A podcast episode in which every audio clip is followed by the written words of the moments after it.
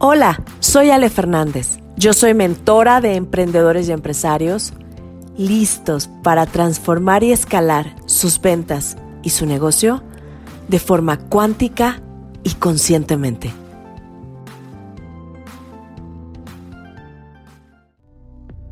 ¿Y tú sabías que tenemos tres cerebros craneales? Sí, Paul MacLean lo descubrió y es conocida también como la teoría de los tres cerebros. Agrupa varias regiones del encéfalo en diferentes conjuntos que según propuso este neurocientífico, cada uno va a realizar tareas diferentes. En el encéfalo humano, parte de tu cerebro, habitan estos tres sistemas cerebrales que son completamente distintos cada uno. Tienen su propia lógica, funcionan diferente, y cada uno de ellos ha ido apareciendo en nuestra línea evolutiva de manera secuencial, uno después del otro. El primero es el cerebro reptiliano. Su función es conservar la especie. Es el cerebro primitivo el que va a controlar los comportamientos instintivos.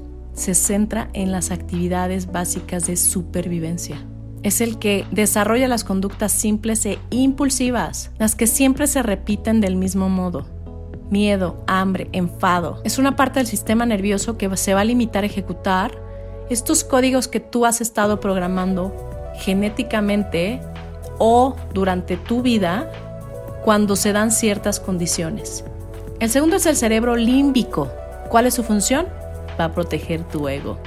Es el responsable de las emociones. Un sistema que está basado en la evasión es decir, va a evitar todas estas sensaciones desagradables como el dolor y va a acercarse a las sensaciones agradables como el placer.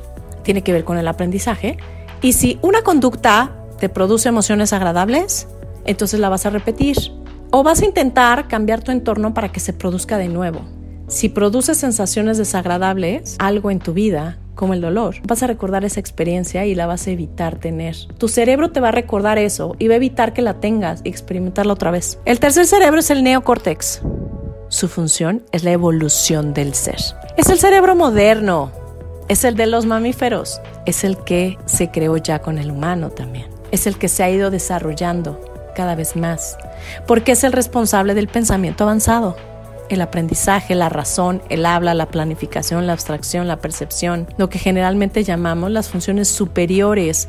Por eso la evolución del ser humano. Aquí está la capacidad para que aprendas todos los matices de una realidad y que entonces traces estrategias mucho más complicadas de las automáticas que hacías con las anteriores. Es cuando te haces consciente de tu entorno y de tus propios actos. ¿Para qué te sirve esta información?